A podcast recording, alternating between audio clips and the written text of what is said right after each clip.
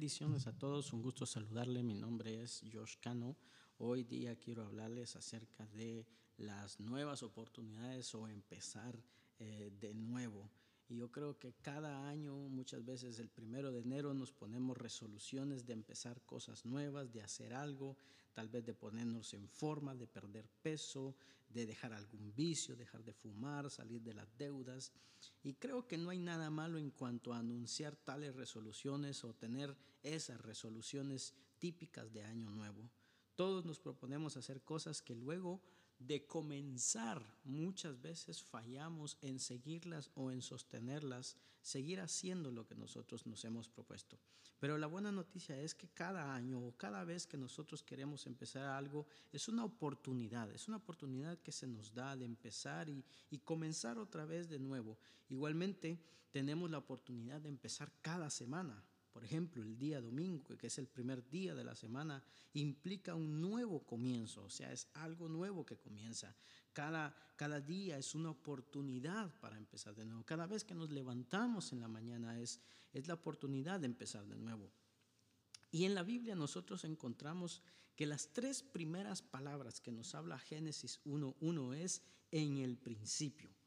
Y esto es bien importante porque si, todo esto está relacionado con nuevos comienzos o nuevas oportunidades y de, lo que nosotros a veces queremos hacer. Y ahí en el Salmo capítulo 1, versículo 1 al 6, usted lo puede leer después, esto nos, nos, nos, eh, nos anima a nosotros a aspirar a encontrar deleite en leer la Biblia, en empezar a leer la Biblia. Y cuando nosotros vemos este, este, este versículo que nos habla acerca de, leer la Biblia o de deleitarnos en lo que es la palabra de Dios, este salmo nos ofrece palabras de ánimo. Y eh, es, es, necesario que nosotros tengamos ese hábito de, de, de, tener un tiempo con Dios, de desear sus palabras, de meditar en ellas, de deleitarnos en ellas. Y dice, la, dice ahí la palabra que la promesa para nosotros es que si nos deleitamos en la palabra de Dios y meditamos en su escritura noche y día, nuestra vida será bendecida. La felicidad proviene de lo que te sucede pero la bendición es lo que te ocurre al conocer a Dios y meditar en sus palabras. Y Dios promete, a nosotros, por medio de este salmo, nos promete una productividad, que nos vaya bien. Dice el versículo 3 que cuando llegue a su tiempo da fruto, o sea, el árbol que está plantado, dice, da fruto a su tiempo. También nos promete vitabilidad. Dice, sus hojas jamás se marchitarán y nos promete prosperidad. Dice, todo cuanto hace prospera, aunque no sea necesariamente una prosperidad material. Entonces, este mensaje tiene su contraparte también en la observación del destino final de los malvados.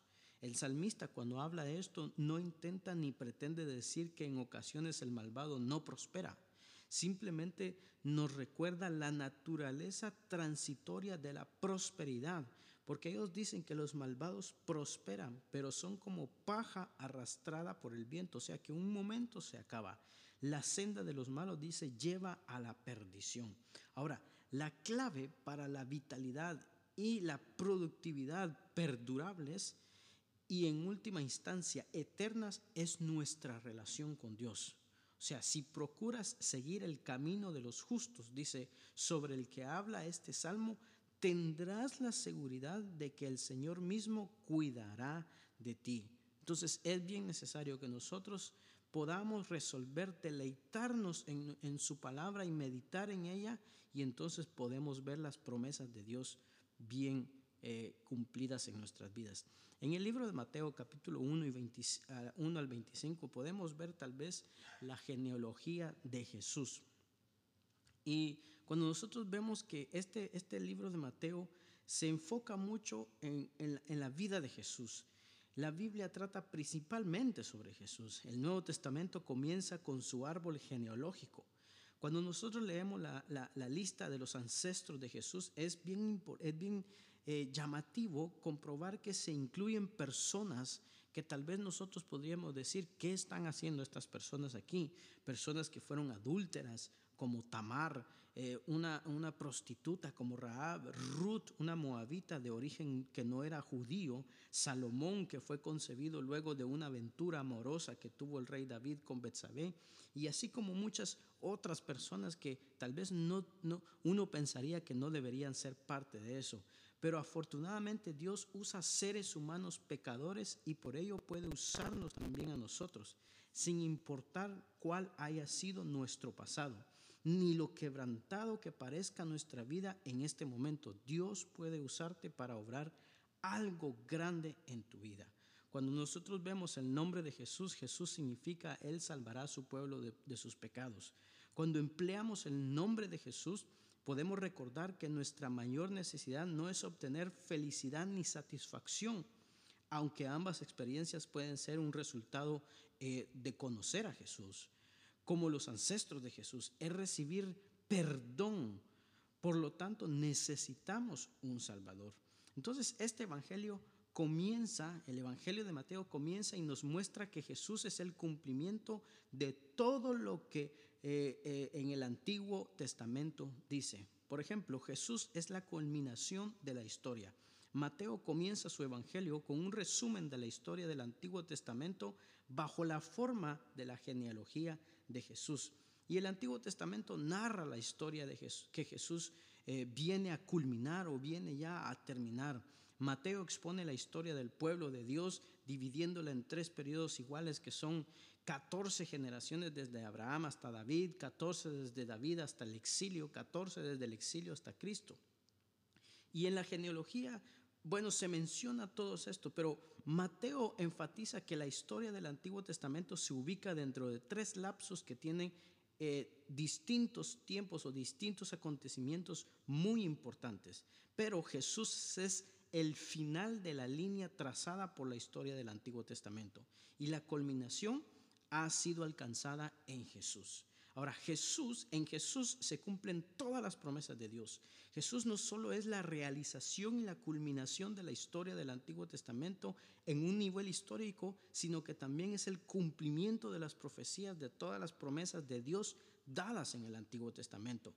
Él cumplió las profecías del Antiguo Testamento y Mateo incluye cada una de las cinco escenas desde la concepción, el nacimiento, la infancia temprana de Jesús citando las escrituras hebreas que habían sido cumplidas mediante los acontecimientos descritos ahí en Mateo.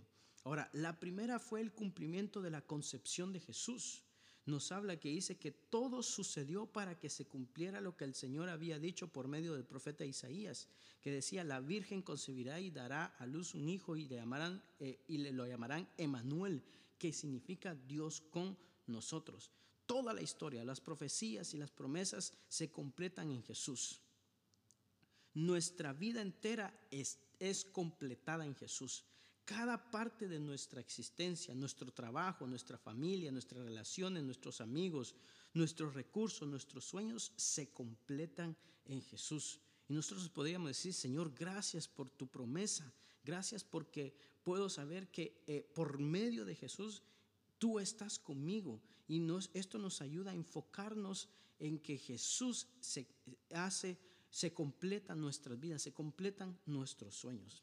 El libro de Génesis capítulo 1, versículo 1 y el capítulo 2, eh, podemos ver que podemos eh, ver la creación de Dios y podemos ver que no estamos aquí por casualidad.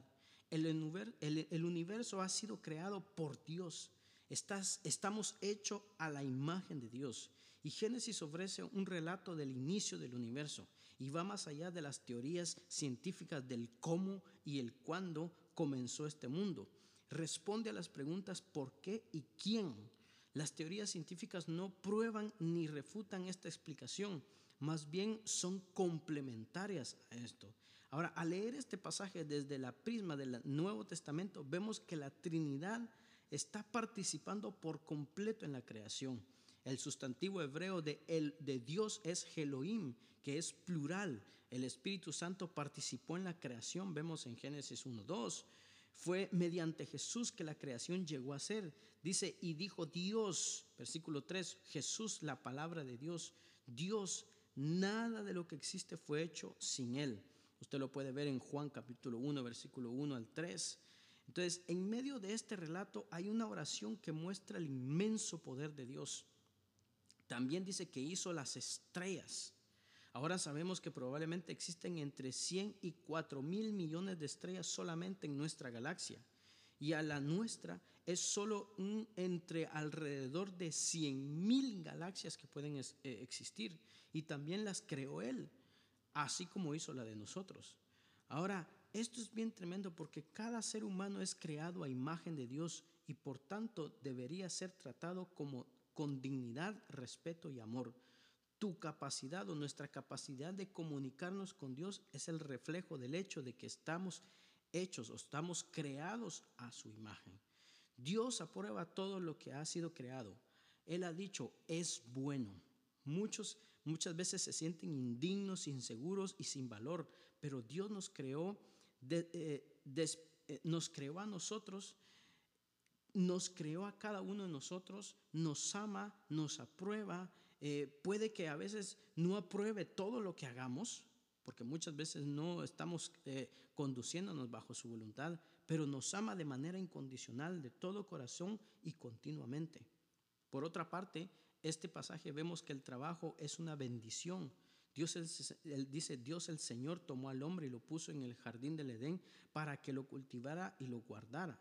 El trabajo es parte de la buena creación de Dios, no es resultado de la caída. El pasaje nos recuerda que cuidar del medio ambiente está en el corazón del plan de Dios para los seres humanos. El descanso no es algo adicional ni optativo, es lo que Dios hizo. Dice que Él descansó. Los días de descanso, los días libres, festivos, vacaciones, son jornadas de bendición especial. Dice que Dios bendijo el séptimo día y lo santificó. Se trata de días sagrados. Señalan el hecho de que la vida consiste principalmente en ser en lugar de hacer. Esto es bien tremendo. La vida consiste principalmente en ser en lugar de hacer. No te sientas culpable por tomar días de descanso. Las vacaciones son buenas en sí mismas. También son un tiempo de renovación espiritual. No trabajes demasiado duro. Dios apartó tiempo para descansar y disfrutar de lo que has, había creado. No estés hecho para trabajar todo el tiempo. No, no, no, no, tú no fuiste hecho para esto. No fuimos hechos para esto, para trabajar todo el tiempo sin parar. Hemos sido creados con una necesidad de descansar, de relajación, de apartar tiempo para disfrutar de nuestro trabajo y del fruto de lo que hemos hecho. En Génesis 2, 16 al 17 vemos que Dios concedió a Adán y a Eva un permiso amplio. Dice, puedes comer de todos los árboles del jardín, con una prohibición específica, pero del árbol del conocimiento del bien y del mal no, no deberás comer. Les advirtió del castigo por desobedecer. El día en que comas ciertamente morirás, dice la palabra de Dios. No tendrías por qué conocer ni experimentar la maldad. Dios quería que conociéramos solo lo bueno, no las cosas malas. Y esto es bien tremendo, porque eh, cada vez que nosotros queremos comenzar cosas nuevas, Dios está de nuestro lado. Pero es necesario que nosotros aprendamos a que nuestra vida sea guiada por Dios. Recuerda esto, no tendrías por qué conocer ni experimentar la maldad. Dios quería que conociéramos solo lo bueno. Señor, te damos gracias por este universo que has creado por nosotros y ayúdanos a mantenerme a, mantenernos alejado del mal y disfrutar de todas las cosas buenas que nos has dado para disfrutarlas. Dios les bendiga y nos vemos en la próxima.